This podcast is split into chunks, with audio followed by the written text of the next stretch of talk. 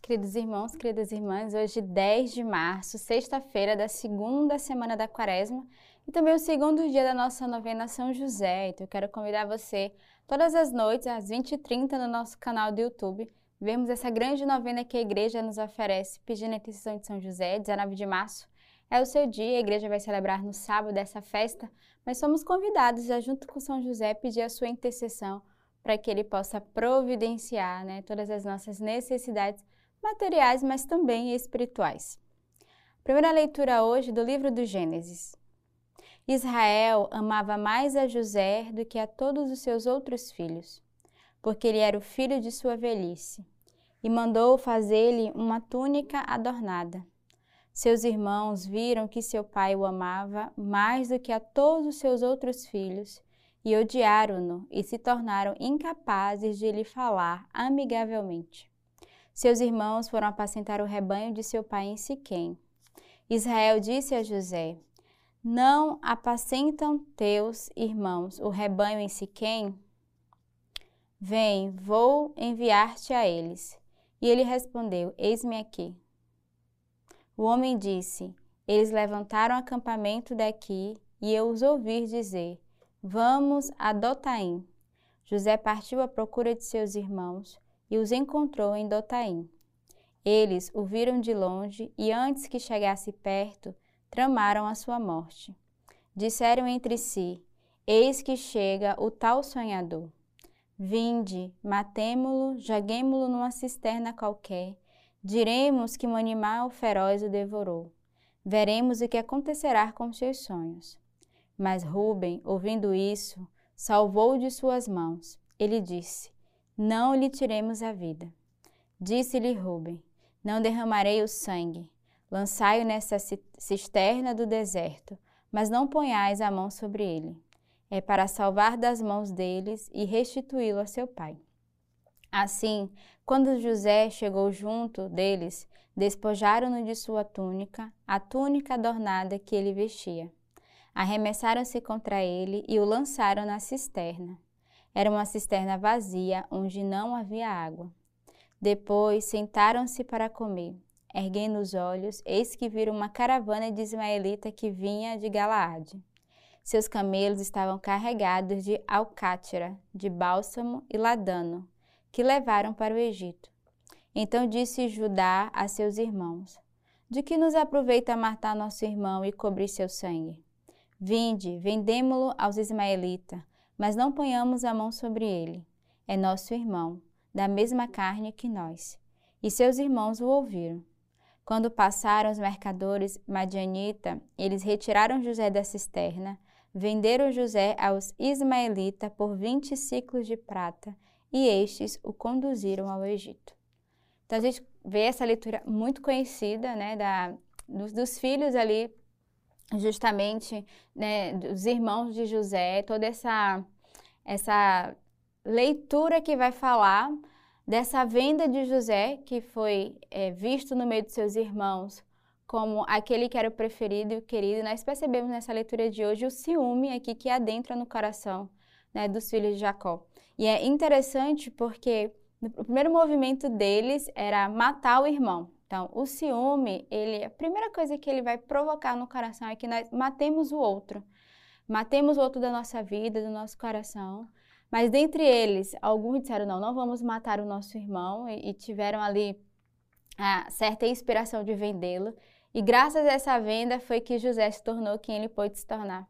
E o mais belo dessa leitura, a gente não vê aqui nessa passagem até o fim, mas é José que depois volta né, e vai dar o perdão ao seu irmão, aos seus irmãos que não reconhece ele já ali vivendo já toda uma vida onde ele foi instruído. E quando ele volta, os irmãos não reconhecem, mas José que age com perdão e age com a misericórdia. Mas percebemos nessa leitura que hoje o Senhor quer nos chamar a atenção todo o mal que pode habitar no nosso coração, que somos capazes de tirar o outro da nossa vida. E aqui foi o pecado do ciúme, da inveja, de se sentirem talvez é, rejeitados, achando que o pai amava e escolhia só José, e não perceberam que José era o, era o eleito de Deus. E por isso tiveram essa maldade no coração, né? esse mal, porque o ciúme é um pecado, é um mal que mata o outro. Então, peçamos ao Senhor neste dia que tire do nosso coração os ciúmes que muitas vezes podem bater a porta da nossa alma. Quantas vezes somos acometidos por esse pecado do ciúme, da inveja? Então, peçamos a Deus que nessa quaresma nos dê a graça de viver um coração purificado, um coração que ama e que acolhe os dons e a graça que há no outro, que às vezes eu não tenho, mas que o meu irmão tem e ele é complementar, né? ele me vai completar aquilo que falta em mim. Então, é, de percebermos nessa leitura de hoje esse ciúme que brotou no coração dos seus irmãos. O salmo de hoje é o salmo 104. Ele chamou a fome sobre a terra e cortou todo o bastão de pão enviou um homem à sua frente, José, vendido como escravo. Afligiam-se seus pés com grilhões e puseram-lhe ferros no pescoço, até que se cumpriu sua predição e a palavra do Senhor o justificou. O rei mandou soltá-lo, o Senhor dos povos o livrou. Constituiu o Senhor da sua casa, administrador de todos os seus bens. Então, o salmo é a confirmação dessa leitura, é uma continuação, na verdade, que vai é ilustrar José que foi vendido né, como escravo, mas que depois se tornou rei e que veio justamente dar o perdão e cuidar dos teus irmãos. Então o Salmo vai confirmar e ilustrar essa primeira leitura.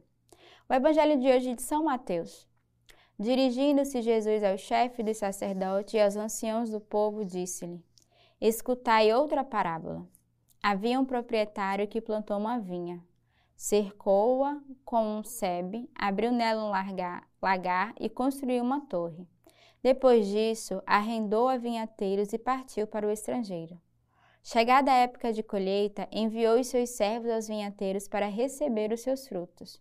Os vinhateiros, porém, agarraram os servos, espancaram, mataram outro e apedrejaram o terceiro. Enviou de novo outros servos em maior número do que os primeiros, mas eles os trataram da mesma forma. Por fim, enviou-lhes o seu filho, imaginando: irão poupar o meu filho. Os vinhateiros, porém, vendo o filho, confabularam: Este é o herdeiro. Vamos, matemo-lo e apoderemo-nos da sua herança. Agarrando, lançaram-no para fora da vinha e o mataram. Pois bem, quando vier o dono da vinha, quem irá fazer com esses vinhateiros? Responderam-lhe: Certamente destruirá de maneira horrível esses infames e arrendará a vinha a outros vinhateiros, que entregarão os frutos no tempo devido. Disse-lhe então Jesus: Nunca leste nas Escrituras? A pedra que os construtores rejeitaram tornou-se a pedra angular. Pelo Senhor foi feito tudo isso, e é maravilha aos nossos olhos. Por isso vos afirmo que o reino de Deus vos será tirado e confiado a um povo que produza seus frutos. Os chefes dos sacerdotes e os fariseus, ouvindo as suas parábolas, perceberam que se referia a eles. Procuravam prendê-lo, mas ficaram com medo das multidões, pois que elas o consideravam um profeta. Então, mais uma vez, Jesus vai ilustrar nessa parábola, mostrando aqui a atitude desses vinhateiros e o Senhor que vai justamente dizer, né, aqueles que trazem no coração a maldade. É um evangelho muito parecido com a leitura hoje de José, que é vendido, né? Eles que vão vender, que vão espancar, espancar e que vão matar, mas o Senhor que vai fazer uma exortação. E eu queria que você guardasse essa palavra. A pedra que os construtores rejeitaram tornou-se a pedra angular. Então, peçamos ao Senhor a graça de aceitarmos a nossa pequenez, a nossa fragilidade. E aqueles que muitas vezes são rejeitados são aqueles que são a pedra da nossa igreja, a pedra angular, são aqueles que de fato são os escolhidos de Deus. Então, se no seu coração às vezes você se sente o menor dos menores ou aquele que é rejeitado e abandonado, é, é você que o Senhor quer de fato se utilizar e que o Senhor quer usar como canal de graça para tantas outras pessoas.